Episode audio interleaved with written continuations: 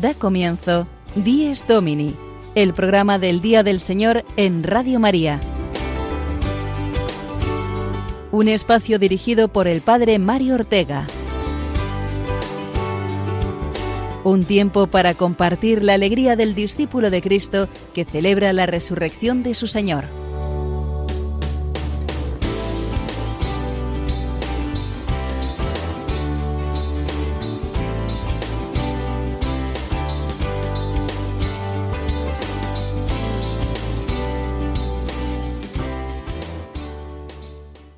Buenos días y feliz domingo, queridos amigos de Días Domini. Una semana más eh, nos juntamos aquí a esta hora de la mañana para compartir la fe en el día más importante del cristiano, que es eh, el domingo, el día del Señor, día en que recordamos su resurrección. hacemos hoy que el Señor en el Evangelio nos recordará ese episodio con los diez leprosos, eh, que quedan todos curados, pero solo uno de ellos es el que regresa a darle gracias. Tenemos que ser agradecidos al Señor, agradecerle este domingo que nos regala y agradecerle también este mes misionero extraordinario que estamos celebrando. Estamos a mitad de este mes que, como sabéis, en nuestro programa estamos aprovechando para eh, entrevistar a distintos misioneros, eh, realidades misioneras que enriquecen nuestra iglesia.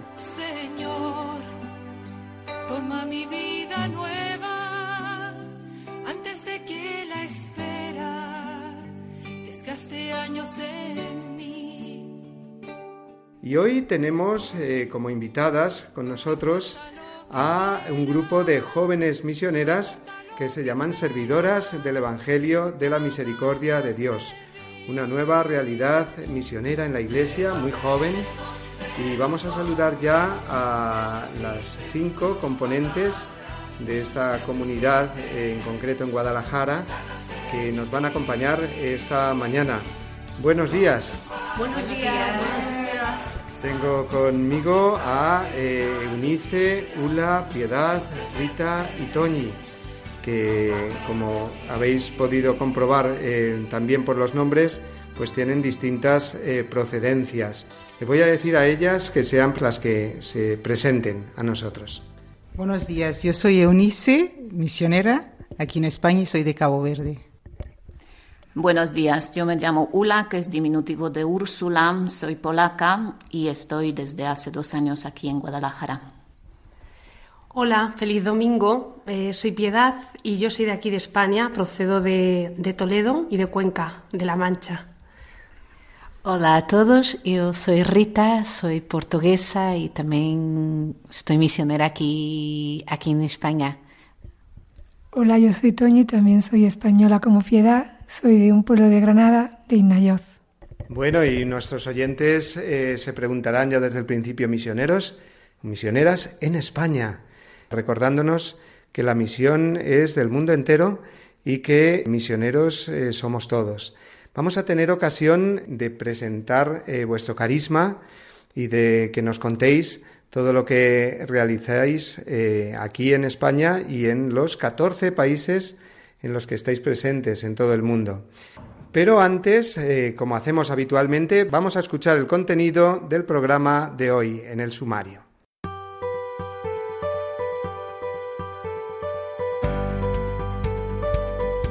Además de vivir este domingo del mes misionero de octubre con las servidoras del Evangelio, conoceremos más de cerca al santo que va a ser canonizado hoy en la Plaza de San Pedro, en esta mañana, el cardenal John Henry Newman.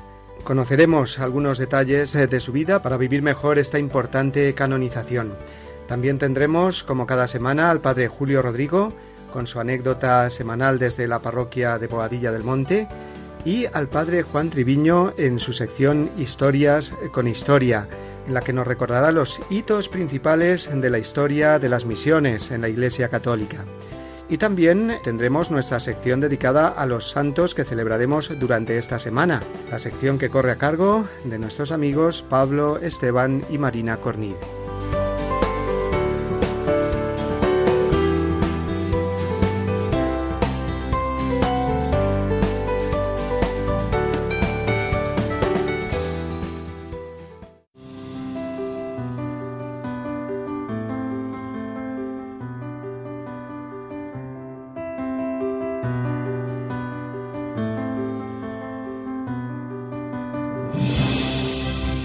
Es domingo. Una luz nueva resucita la mañana con su mirada inocente, llena de gozo y de gracia. Es domingo. La alegría del mensaje de la Pascua es la noticia que llega siempre y que nunca se gasta. Es domingo. La pureza no solo a la tierra baña, que ha penetrado en la vida por las ventanas del alma. Es domingo. La presencia de Cristo llena la casa, la iglesia, misterio y fiesta, por Él y en Él convocada. Es domingo. Este es el día que hizo el Señor es la Pascua, día de la creación nueva y siempre renovada. Es domingo, de su hoguera brilla toda la semana y vence oscuras tinieblas en jornadas de esperanza. Es domingo, un canto nuevo toda la tierra le canta al Padre, al Hijo, al Espíritu, único Dios que nos salva. Amén.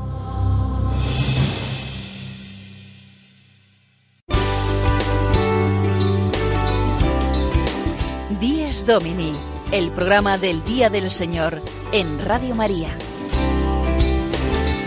Un tiempo para compartir la alegría del discípulo de Cristo que celebra la resurrección de su Señor. Es domingo, Día del Señor, día para la misión, de un modo especial en este mes misionero extraordinario. Y con nuestras invitadas de hoy, que nos acompañan, que son servidoras del Evangelio de la Misericordia de Dios. Yo eh, es lo primero que os pediría, eh, pues a ti, Eunice, eh, que nos contaras un poco el origen y el carisma de esta institución nueva dentro de la Iglesia. Bueno, como has dicho, es una comunidad que lleva 17 años. Esa comunidad nace también desde la realidad del mundo de hoy, ¿no? Que estamos en una en un contexto de un mundo como que, que la sociedad tiene de todo, pero que ese carisma nuestro va al corazón del hombre, dar el Evangelio, dar a Cristo, que es aquel que, que sabe responder la sed y el deseo profundo de, del hombre de ser amado y de amar. Entonces nosotros nos dedicamos a esta misión de, de anunciar a Jesús, de formar personas también que han, que, han tenido un encuentro con Él y han encontrado un tesoro y lo quieran compartir. Y ese tesoro es la persona de Cristo. Muy bien, qué interesante el eh, orientar a personas que han conocido a Cristo y tienen, por lo tanto, el deseo de darlo a conocer a otros, pues orientarles también en esa, eh, ese aprendizaje de misionero, formadoras de misioneros. Eh, cuando escucháis, eh, Piedad, te pregunto ahora a ti, cuando escucháis eh, la frase del Papa en el mensaje de este año, en el mes misionero extraordinario, tu vida es una misión, vosotras que habéis consagrado vuestra vida a la misión, ¿qué es lo que te dice a ti esta frase o cómo nos la puedes explicar desde tu experiencia propia? Bueno, eh, para mí detrás de esa frase hay como varios convencimientos, ¿no? Como de esas certezas que uno tiene en la vida. Y me encanta el número 266 del Evangelii Gaudium. Yo digo que es el número de no es lo mismo. No es lo mismo conocer al Señor que no conocerlo. No, no es lo mismo afrontar el sufrimiento, el dolor en la vida con Él que sin Él. No es lo mismo establecer relaciones. Bueno, entonces, eh, para mí, yo siempre digo que la vocación la descubrí en las calles de Madrid, ahí en pleno centro, en Sol, en Gran Vía, que era cuando yo vine a estudiar a Madrid en el año 97, pues era una realidad bastante cruda, ¿no? Había todavía los coletazos de, la gente que tomaba la heroína, eh, vivía al lado de la calle Montera, así que cada día veía la prostitución. Y entonces todas esas realidades, yo que era una persona ya creyente, aunque en ese momento estaba poco alejada de la iglesia, tenía ahí 20 años, eh, pues se me despertaron muchas preguntas por dentro, ¿no? Como, ¿Cómo puede el ser humano llegar a vivir cosas así, ¿no? Yo vi mucho vacío en esas calles, vi, vi mucha desidia, vi una falta de sentido enorme, ¿no? Y ante eso, mm, la vocación entró como la gracia de, Dios de decir, eh, ¿y yo qué puedo hacer? ¿Yo qué respuesta tengo para esta gente? ¿Qué les puedo dar? Yo me di cuenta que mi persona era pobre para eso. Yo hacía voluntariado con ancianos y yo me daba cuenta pues que bien, mientras estás bien, pero después que les dejas. Y entonces esto despertó en mí la necesidad de, decir algo más. Y ahí tuve la suerte de conocer a unos misioneros que providencialmente vinieron a mi facultad, que estaba estudiando óptica ahí, a anunciarme a Jesús. Fueron valientes. Por eso, por ejemplo, para mí un convencimiento es la importancia de la misión en la universidad. Porque digo, si aquellos misioneros no hubieran venido en ese momento a la universidad, yo no sé dónde estaría. Y bueno, ahí surgió en mí esa pregunta de decir, eh, ¿qué tiene que eh, decir Dios a todo esto? Claro, yo tenía la siembra de la fe. Es decir, en mí era innato el preguntar, ¿tú Dios dónde estás en toda esta realidad? Porque no te veo. Entonces, esto me llevó a necesitar una experiencia nueva, renovar la experiencia de Dios. Entonces yo veía en los misioneros que ellos tenían un Dios que yo no había conocido, que era un Dios que enamoraba a las personas, que daba sentido a la vida, que hacía que, fueran diferentes, que fueran contraculturales. Y entonces esto despertó en mí el deseo de decir, yo quiero tener la experiencia de ese Dios que ellos tienen, porque yo no lo tengo.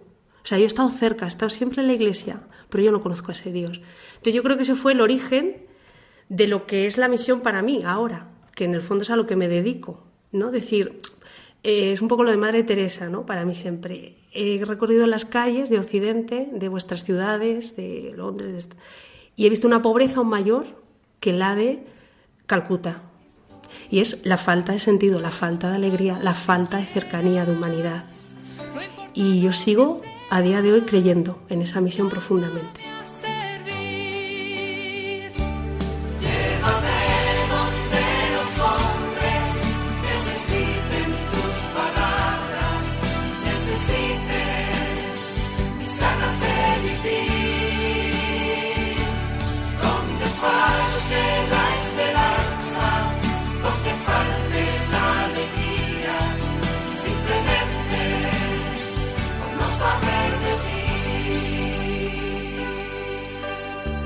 Esta es la misión de la Iglesia y estas son las servidoras del Evangelio, Eunice, Piedad, que nos están compartiendo su testimonio misionero aquí en España, desde la ciudad de Guadalajara, donde ellas se encuentran.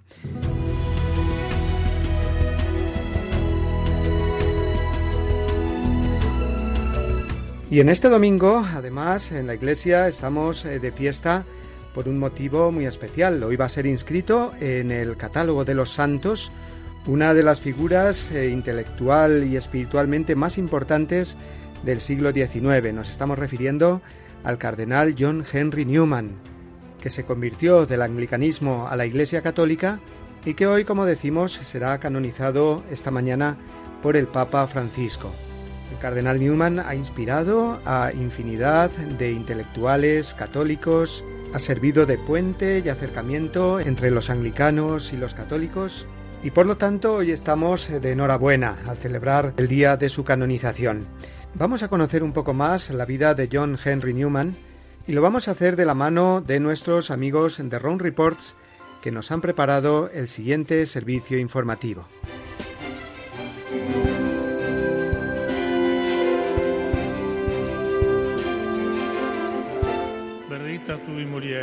El cardenal John Henry Newman será canonizado el 13 de octubre en el Vaticano. La primera vez que vino a Roma lo hizo como anglicano, con una visión muy negativa de la Iglesia Católica. La llegada de Newman fue de sentimientos encontrados, porque en aquel tiempo él estaba convencido de que el Papa era el anticristo y, por supuesto, Roma, un lugar de herejía, digámoslo así. Al mismo tiempo, su interés por los primeros cristianos, que dieron su vida por la fe en estas calles, y la belleza de la ciudad eterna le animaron a conocer mejor el catolicismo. Por otra parte, él estaba fascinado por la belleza de Roma, por las iglesias, por el arte que encontraba. Por ejemplo, le encantaban las fuentes de la Plaza de San Pedro. Pensaba que eran maravillosas y con encanto. Y sí, una vez declaró que Roma se mostraba cada día más maravillosa. A él le gustaba ver toda esa belleza. Su proceso de conversión a la Iglesia Católica fue lento pero firme y a Roma volvería para formarse como sacerdote en el Colegio de Propaganda Fidei en la Piazza de España. Vino en 1846 para estudiar en el seminario. Así que fue una etapa importante en su vida para su futuro. Fue en Roma donde sería ordenado como sacerdote católico. Fue en Roma donde conoció el oratorio de San Felipe Neri y decidió entrar en esa congregación. Y aquí recibió una tarea por parte del Papa. La tarea era la de fundar el oratorio en Inglaterra. Esto fue fundamental en su vida. La última vez que John Henry Newman vino a Roma fue para ser nombrado cardenal, un reconocimiento a su extraordinaria labor intelectual para dar a conocer el catolicismo en el mundo anglosajón. Ahora de alguna forma regresa de nuevo, esta vez como santo.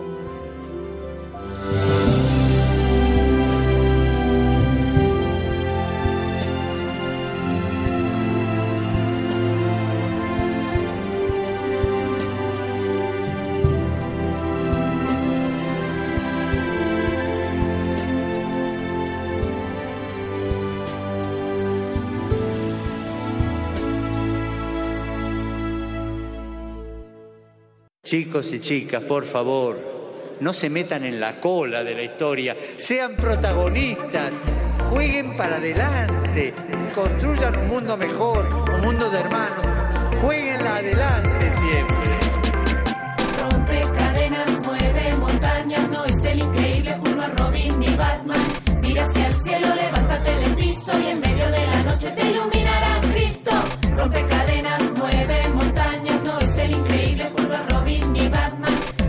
Mira hacia el cielo, levántate del piso y en medio de la noche te iluminará Cristo.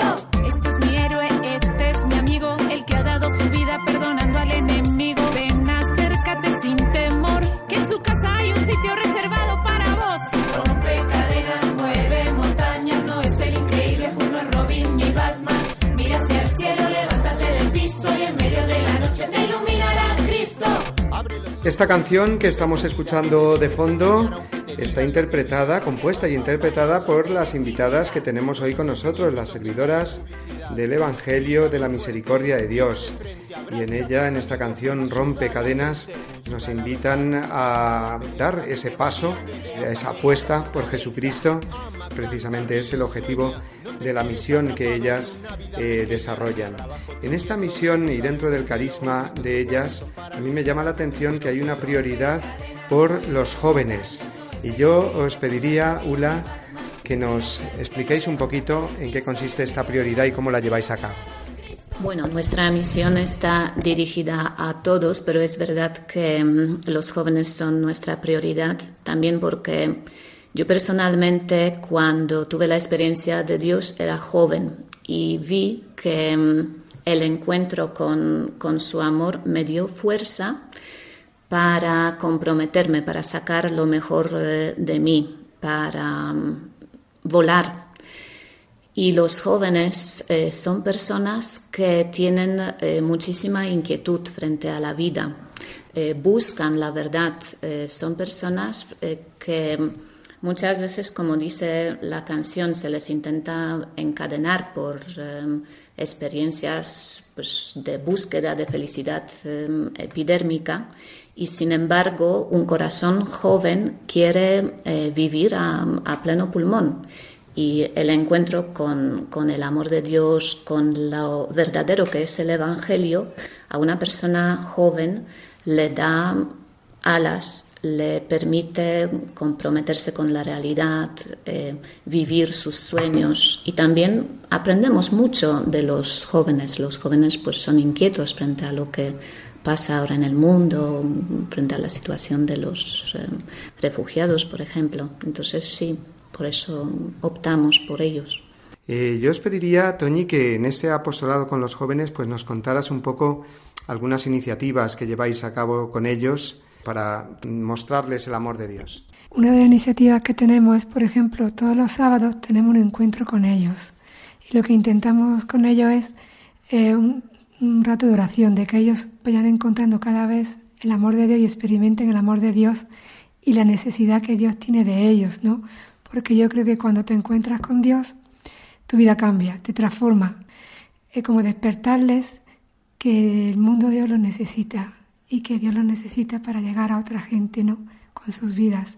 También a través de convivencias que hacemos, pues convivencias de primera vez de gente que no, nunca sabe, han conocido a Dios y darle ahí unas charlas, ¿no? Como para que puedan encontrar desde el Evangelio, de la palabra de Dios, como que lo más importante es que la fe toca toda la dimensión personal de la persona, ¿no? Entonces, si te encuentras con Dios, con su palabra, no solo la palabra, no solo la oración, sino que esa palabra tiene efecto, ¿no?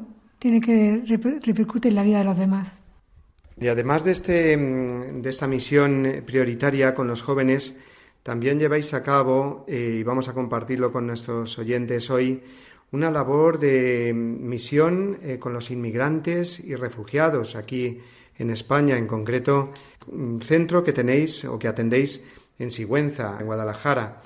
Cuéntanos, Piedad, un poco esta realidad de misión con los inmigrantes y refugiados, visto que además celebrábamos hace dos semanas la Jornada Mundial del Inmigrante y Refugiado. Bueno, el centro de Sigüenza eh, es un centro que pertenece a la ONG ACCEN, nosotros colaboramos eh, con este centro y llevamos a cabo eh, fines de semana de voluntariado con jóvenes. Entonces es como un enriquecimiento mutuo, ¿no?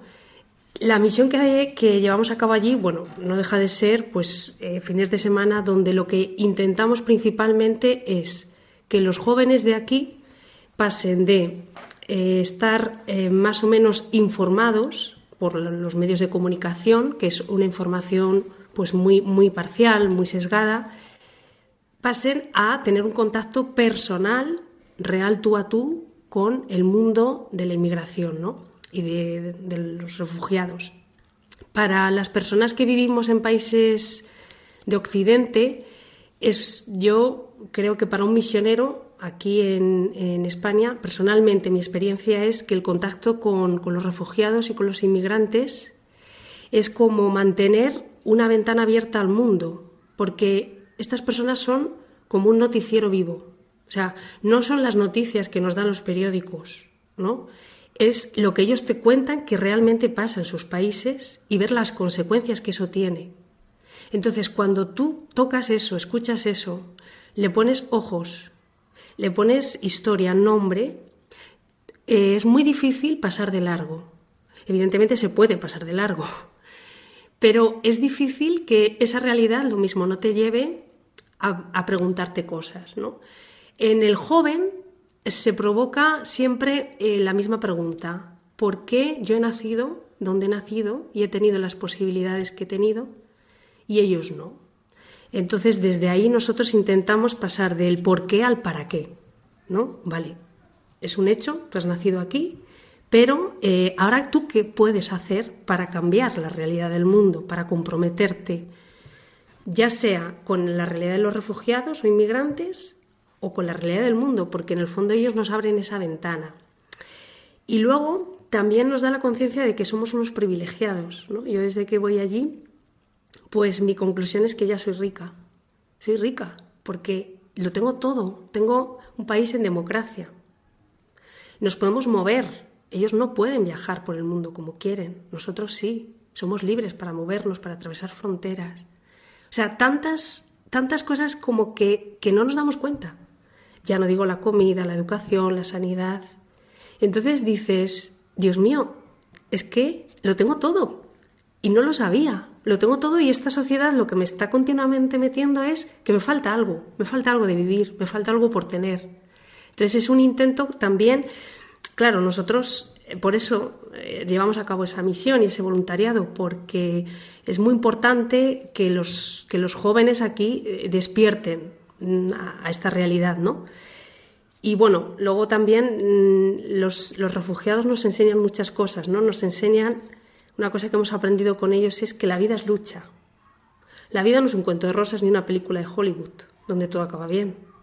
La vida es lucha. Y ellos nos lo enseñan, con su capacidad de resiliencia. Y en una sociedad donde se oculta el sufrimiento, donde no hay herramientas para vivir el dolor, es muy importante poner a los jóvenes, yo creo, de cara a esa realidad. No, mira, no te engañes. La vida hay que lucharla, ¿no? Qué importante es que conozcamos, eh, hoy lo estamos haciendo gracias a las servidoras del Evangelio de la Misericordia de Dios, esta realidad eh, que forma parte de la Iglesia cada domingo, cada fin de semana, ese trabajo que nos han contado ahora Piedad y Eunice con inmigrantes y refugiados. Y vamos a pasar ahora a la siguiente sección del programa. El domingo desde mi parroquia, la anécdota semanal de nuestro querido padre Julio Rodrigo.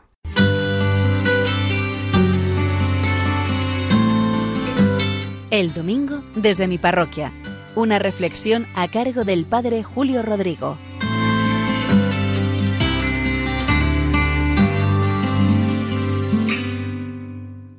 Muy buenos días y muy buen domingo a todos los oyentes de Radio María. Una vez aquí en mi parroquia de San Cristóbal de Boadilla del Monte vino a hablar conmigo una pareja. Tenían problemas en su matrimonio, era una pareja joven pero bueno, tampoco eran problemas tan graves. Yo les escuché, les di los consejos que creí conveniente y bueno, pues ellos se marcharon. Pero al cabo del tiempo vino ella y me dijo, Padre, ha sucedido un milagro en mi matrimonio. Digo, no me digas, ¿y qué ha sido ese milagro? Me quedé así como muy sorprendido. Y ella me dijo, Mire, estábamos todo el día con reproches continuos. Es que tú nunca, es que tú siempre, esto típico que sucede tanto en la convivencia. Y un día dijimos, basta de tantos reproches, solo nos vamos a reprochar una cosa a la semana. Y además nos lo vamos a decir en un momento determinado, cuando estemos tranquilos, para que nos sirva, que nunca nos viene de más que alguna vez nos corrijan para ir cambiando.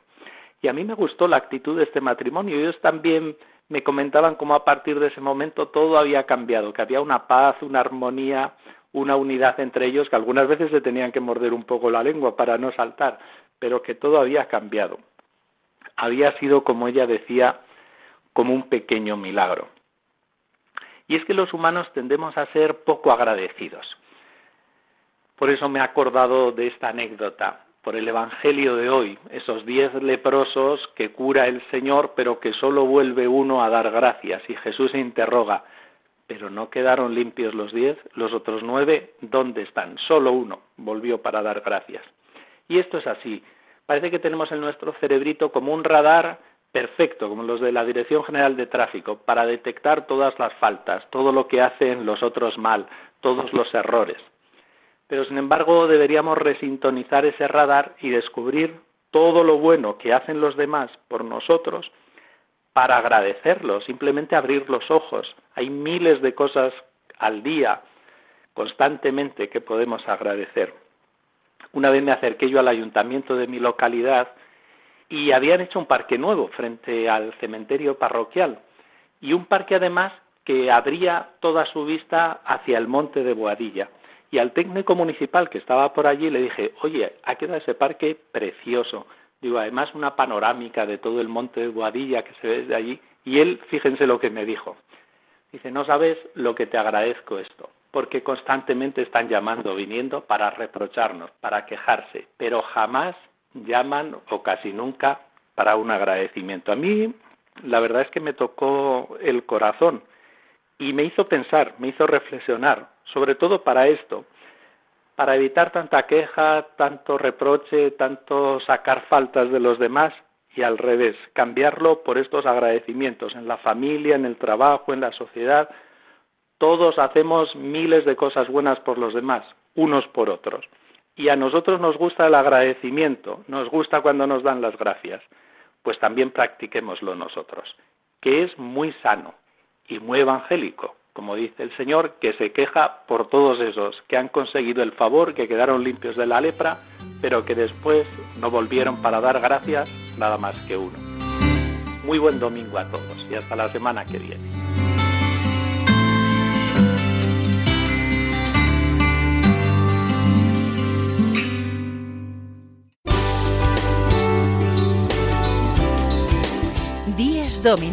El programa del Día del Señor en Radio María.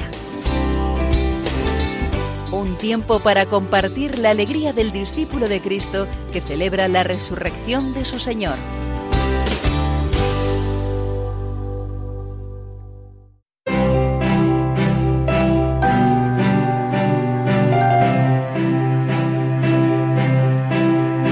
Historias con historia una sección a cargo del padre Juan Treviño.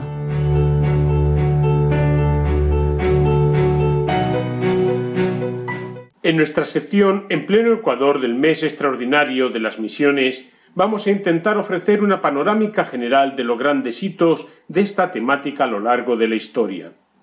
Un primer gran bloque abarcaría lo que llamaríamos la Edad Antigua, desde el tiempo del Nuevo Testamento hasta la conversión del emperador Constantino, hacia el año 313. En esta fase el cristianismo se iba extendiendo por Egipto, África del Norte, Hispania, las Galias y los territorios evangelizados por los apóstoles y sus colaboradores. La Edad Antigua vería cómo el Imperio romano proclama la fe cristiana como oficial en el año 380. Con la caída del Imperio romano hacia el 472 nos encontraríamos con una nueva fase, las misiones medievales, la irrupción de los pueblos bárbaros supuso un nuevo reto, la conversión de los paganos y de los cristianos bajo condición arriana. Con ese esquema de evangelización, sobre todo con la conversión de los jefes, se dedicaron a ella con gran vehemencia y solicitud personajes como San Patricio, Columba y San Agustín de Cantorbery, misioneros en las Islas Británicas. Desde Britania, una vez evangelizada, los monjes se lanzaron a misiones en el norte de Europa, los Países Bajos y Alemania, dándose el fenómeno de las conversiones de reyes y gobernantes, que a su vez favorecían nuevos retos evangelizadores. Bizancio alcanza la conversión de Bulgaria y Rusia por el oriente. Una peculiaridad es la incursión histórica del Islam y las luchas por la Guerra Santa. En España se unió la defensa de la fe con la unidad del gobierno favoreciendo la expansión de las cruzadas. Punto álgido se alcanzó en el siglo XII con la fundación de los franciscanos y dominicos, fuertemente teñidos de vigor apostólico y misionero. En lo que llamaríamos la Edad Moderna, más o menos desde el siglo XV-XVI al XVIII, se asientan las misiones católicas por varios motivos. Así ocurrió con la peculiaridad de las misiones españolas, que particularmente desde el descubrimiento de América en 1492 fueron encomendadas por el Papa a la corona de España. Así crecieron las misiones en América y Filipinas por España uniéndose Portugal, junto a distintos puntos de África. Francia también inició su sociedad de misiones extranjeras. Momento importante será la creación de la Congregación de Propaganda Fidei para la Evangelización de los Pueblos en 1622, confiada a los jesuitas, eco de la Reforma tridentina.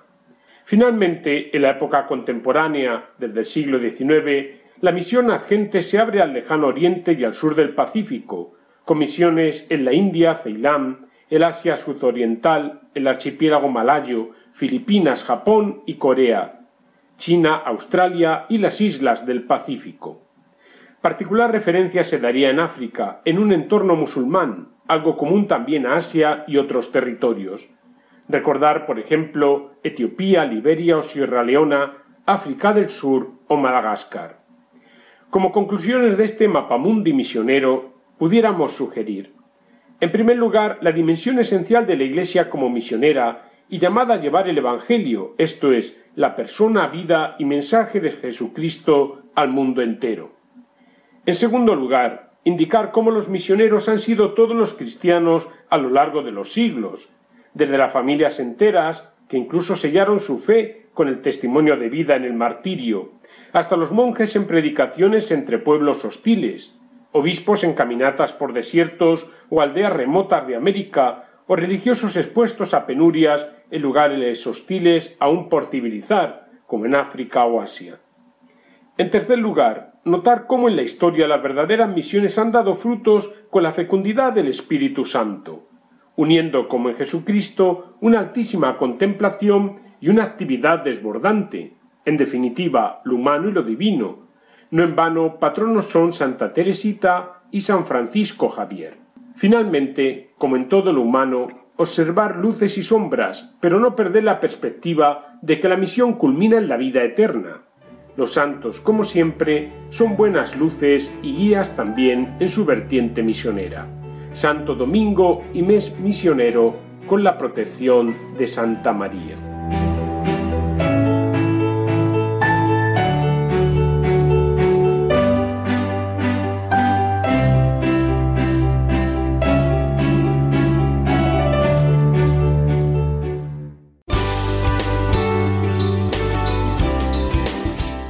Domini, el programa del Día del Señor en Radio María. Un tiempo para compartir la alegría del discípulo de Cristo que celebra la resurrección de su Señor.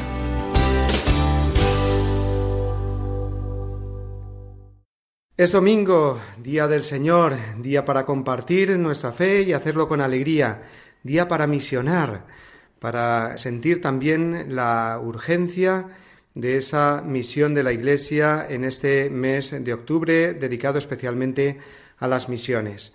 Y con misioneras estamos esta mañana con las servidoras del Evangelio de la Misericordia de Dios que nos van a contar ahora eh, pues algunas de las actividades que realizan el fin de semana y por lo tanto también en domingo. Es impresionante saber toda la actividad que hace la Iglesia durante el Día del Señor, el domingo, de cara al apostolado y a la evangelización. Ula, los fines de semana, entre las actividades que hacéis con, jóvenes, y actividades misioneras, ¿cuáles nos destacas ahora a nuestros oyentes?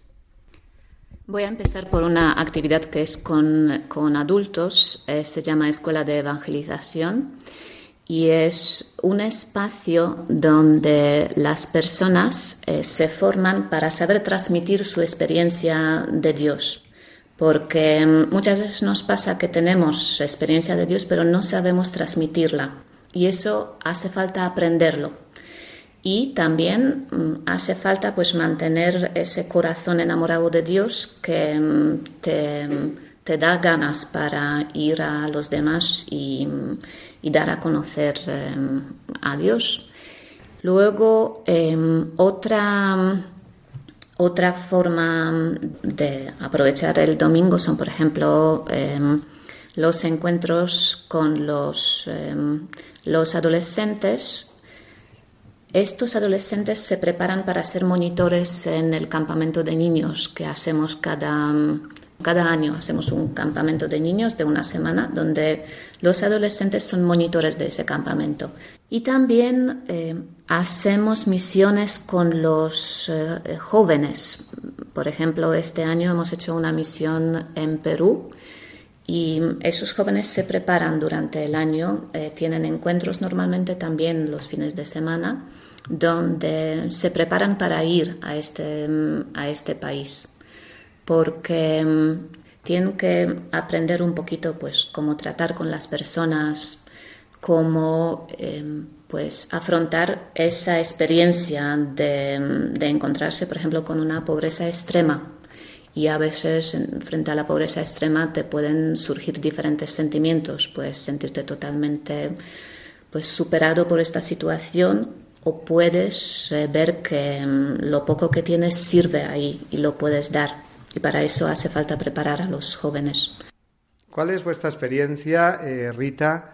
Mm, como formadores de misioneros. Es decir, dinos algunas de las ideas eh, clave que dais a las personas para que aprendan a ser misioneros, para que no solamente crezca su deseo de ser misioneros, sino sepan cómo afrontar, digamos, esta ardua misión.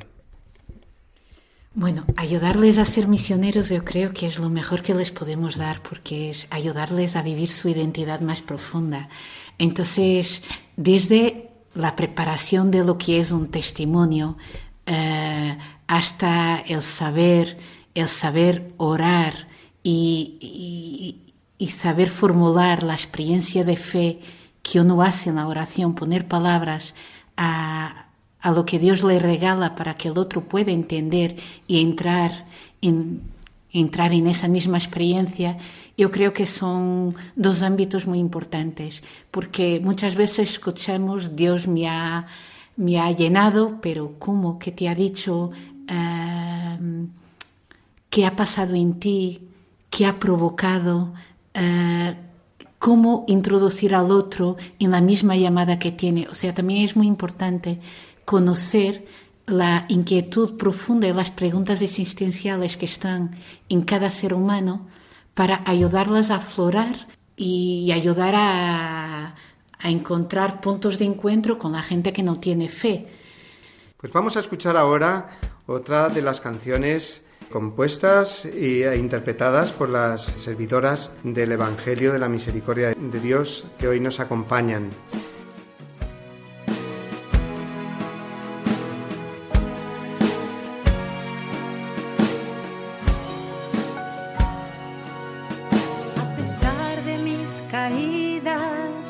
A pesar de mis errores, a pesar de mis heridas, tú lo sabes.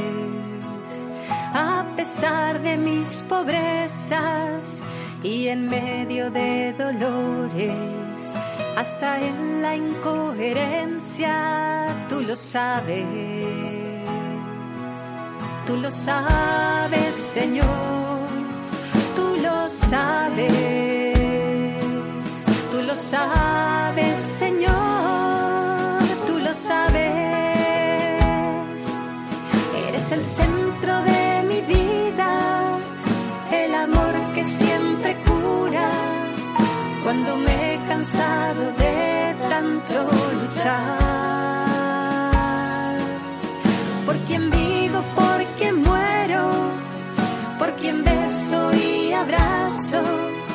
Esta cruz que tú me ofreces para amar. Tú lo sabes, Señor, tú lo sabes, tú lo sabes, Señor, tú lo sabes. Los jóvenes eh, como destinatarios prioritarios de la misión en la Iglesia como nos recuerda también esta canción eh, compuesta e interpretada por nuestras invitadas de hoy, servidoras del Evangelio. Por cierto, que vamos a dar a nuestros oyentes eh, vuestra página web, vuestra dirección, para quien quiera eh, conoceros mejor y conocer más a fondo las actividades que realizáis y que nos estáis contando esta mañana de domingo. Pues es www.servidoresdelevangelio.com. Ahí están también las redes sociales. Tenemos también un canal de YouTube con una youtuber que es una misionera española, pero que está en Corea y que tiene una especial vocación a, bueno, pues a transmitir la fe a través de, YouTube. Se llama Esther Palma. Pues con esa dirección nos quedamos para eh, todos los que queráis después visitarla, que sé que sois muchos porque después llamáis a Radio María eh, preguntando de nuevo eh, esta dirección, porque a lo mejor no la habéis podido apuntar. Así que recordarla bien porque es muy fácil. www.servidoresdelevangelio todo junto www.servidoresdelevangelio.com y piedad, ¿cómo hacer para llegar hacia los más alejados? Ya no solamente jóvenes, sino también adultos. Hemos dicho que nuestro mundo se distingue desgraciadamente por la indiferencia, ¿Cómo llegar a los alejados? Bueno, nosotras acá en España tenemos un poco cuatro eh, formas de hacer esto. Una ya lo hemos mencionado, es el voluntariado, que para las personas alejadas, pues eh, directamente a veces hablarles de la fe, eh, pues simplemente no les interesa, pero a través de un voluntariado, la propuesta de un voluntariado, sí que son sensibles. Entonces, mm, la mayoría de los jóvenes que vienen al voluntariado que nosotras organizamos con refugiados e inmigrantes son personas no, creyentes o indiferentes, diríamos. Y a través de eso hacemos un camino. Otra forma es el curso alfa. Eh, bueno, es un método de evangelización de origen anglicano, pero que lleva en España ya 8 o 10 años eh, realizándose y nosotras lo, lo tenemos integrado en la comunidad porque conecta con el primer anuncio eh, orientado eso a personas alejadas.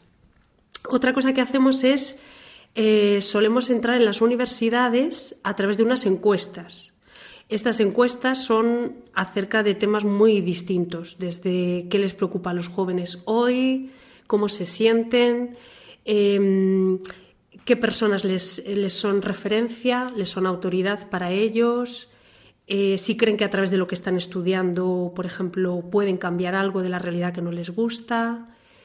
Eh, y también al final introducimos eh, la propuesta ahí, pues eso, de si alguna vez han realizado una misión, un voluntariado y si les gustaría hacerlo, pues se lo ofrecemos. Bueno, pues con este testimonio vamos a introducir ahora la última sección de nuestro programa, que es la de caminar con los santos, el recuerdo de los santos que celebraremos la semana que viene y lo hacemos, como sabéis, de la mano de nuestros amigos Pablo, Esteban y Marina Cornide.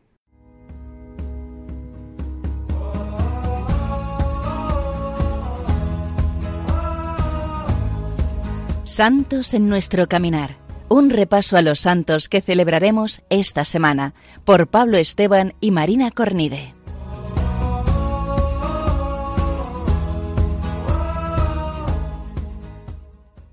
Buenos días a todos. Esta semana tenemos una semana muy cargada de santos importantes.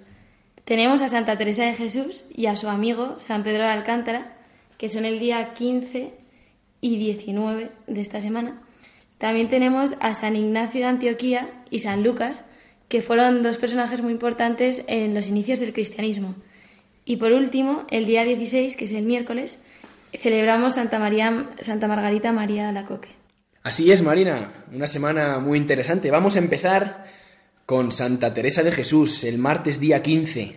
¿Qué vamos a decir de esta santaza castellana? Doctora de la Iglesia, por cierto. Fíjate, a mí lo primero que se me viene a la mente cuando, cuando escucho y pienso sobre la vida de Santa Teresa de Jesús es que ahora que está tan de moda todo eso del feminismo y todas esas cosas, fíjate, Santa Teresa de Jesús fue una, una mujer del siglo XVI con liderazgo, capacidad de cambio, poder, influencia muy importante, pero que sin embargo entendió que el verdadero liderazgo, el verdadero poder es ponerlo al servicio de los demás, al servicio de Dios y al servicio de la Iglesia, que fue la gran reformadora de, la Iglesia de su tiempo. A mí también hay una cosa que me gusta muchísimo de Santa Teresa y es una frase que dijo que es así, dice, también entre los pucheros anda el Señor. Y es chulísimo porque al final lo que nos dice es que en lo más cotidiano de nuestro día, cocinando, estudiando o haciendo lo que sea, podemos estar eh, hablando con Jesús y rezando y santificándonos. Eso es, sí, sí, sí, es sin duda una de las grandes enseñanzas que dejó Santa Teresa a sus monjitas, y es que haciendo lo más pequeñito del día a día, pues, pues también estaban dando gloria a Dios, y que es exactamente lo que Dios les pedía en ese momento, que muchas veces no pensamos que, que Dios solamente nos pide pues, hacer grandes cosas y, y grandes sacrificios y grandes, pero a veces lo que me pide a mí ahora mismo es que el examen que tengo paso mañana de Derecho Internacional, pues que me lo saque, que lo saque bien y que lo haga bien. ¿No? Sí, sí, pues eh, hablando de eso, de cómo ser santo, pues eh, Santa Teresa tenía un amigo que se llama San Pedro de Alcántara, también español, y él lo que nos decía es que es muy importante la mortificación. Y entonces él hablaba de la mortificación, la oración y la meditación. Y entonces, uniendo como estos dos puntos, la santificación en lo ordinario y unido a la mortificación, podemos hacer como especial hincapié esta semana. Sí, y que puede ser nuestro plan de vida para esta semana, ¿no? Eh, hacer lo ordinario, pues poniéndole mucho, mucho interés y, ofreciéndoselo al Señor como forma de, pues eso, hacer oración y de, y de nuestro camino de santidad. Y bueno, de ahí, de San Pedro de Alcántara, el sábado 19, nos vamos al día 16, el miércoles, que Santa Margarita, María la Coque la gran santa del siglo XVII del Sagrado Corazón de Jesús, la que trajo a la iglesia la devoción del Sagrado Corazón de Jesús. ¿Qué, podemos decir de esta santa, Marina? Pues eh, de Santa Margarita lo más importante es que tuvo las revelaciones al Sagrado Corazón de Jesús y que es precioso pues ver cómo Jesús nos dice que nos acojamos a su corazón y, estemos con él. Sí, sí, efectivamente, Marina. Y además es que este año es el centenario de la consagración de España al Sagrado Corazón de Jesús.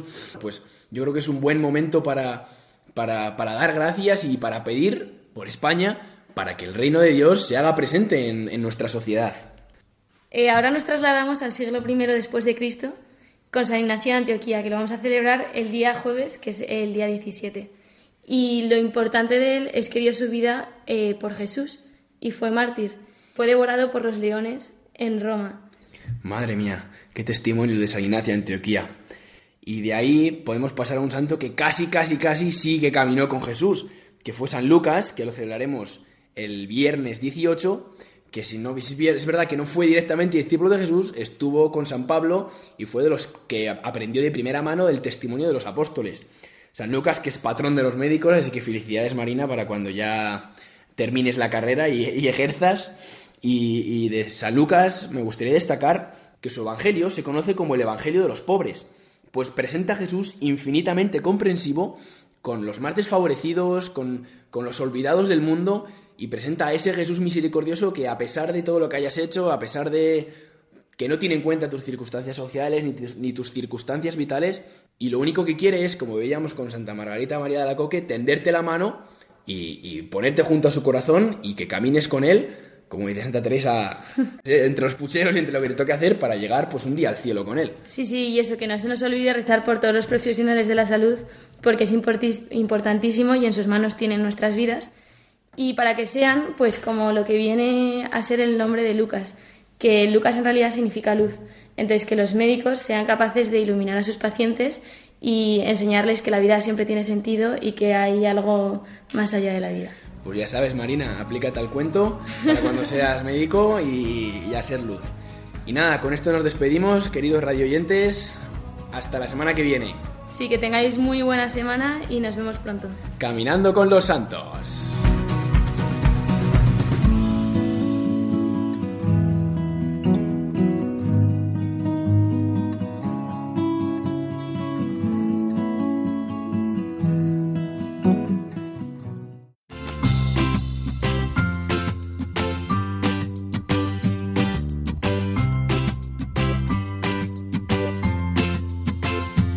Queridos amigos, pues con los santos eh, vamos llegando ya al final de nuestro programa de hoy. Hoy que hemos tenido como invitadas a las misioneras eh, servidoras del Evangelio de la Misericordia de Dios, que están eh, aquí en España, en Guadalajara, y que han compartido con nosotros esa experiencia misionera, esa experiencia de testimonio de vida. Yo quisiera que ahora os despidierais de todos nuestros oyentes, Eunice, Ula, Piedad, Rita y Toñi, con una frase, como un mensaje que queráis compartir con nuestros oyentes que nos han estado acompañando esta mañana. Bueno, yo quiero animar a todos a vivir la misión, a no tenerle miedo a anunciar a Jesucristo y deciros que la misión es una pasión, es una pasión por Jesús y cuanto más difícil se ponen las cosas, más nos hace buscarle a Él. En el fondo es un regalo, la misión nos lleva a Él. Yo también quisiera animaros a, lo mismo, a salir en misión y, y, que no tengáis miedo porque si os atrevéis a dar el paso, veréis que el Espíritu os precede y es la oportunidad de encontrarse con Cristo vivo en el día a día porque ves su acción cuando sales de ti mismo y te lanzas a hacer su voluntad. Pues hemos pasado esta primera hora del domingo, queridos amigos, con este espíritu misionero, con esta alegría de compartir la fe hoy con las servidoras del Evangelio. Os pedimos que sigáis con toda esa ilusión y que contéis con nuestra ayuda y nuestra oración también. Así que os deseo un muy buen domingo y una feliz semana a todas. Muchas gracias. Gracias, muchas gracias. Un buen domingo para todos vosotros también. Muy bien, pues muchas gracias y a vosotros oyentes os enviamos desde aquí una bendición enorme eh, y un saludo muy especial de todos los que hacemos este programa del Día del Señor. Hasta el domingo que viene, si Dios quiere.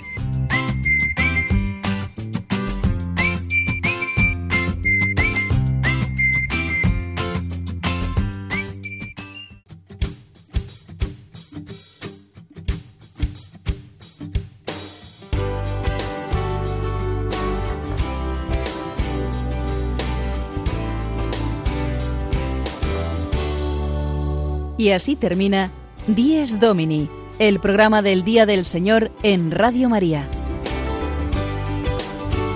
Un espacio dirigido por el Padre Mario Ortega. Un tiempo para compartir la alegría del discípulo de Cristo que celebra la resurrección de su Señor.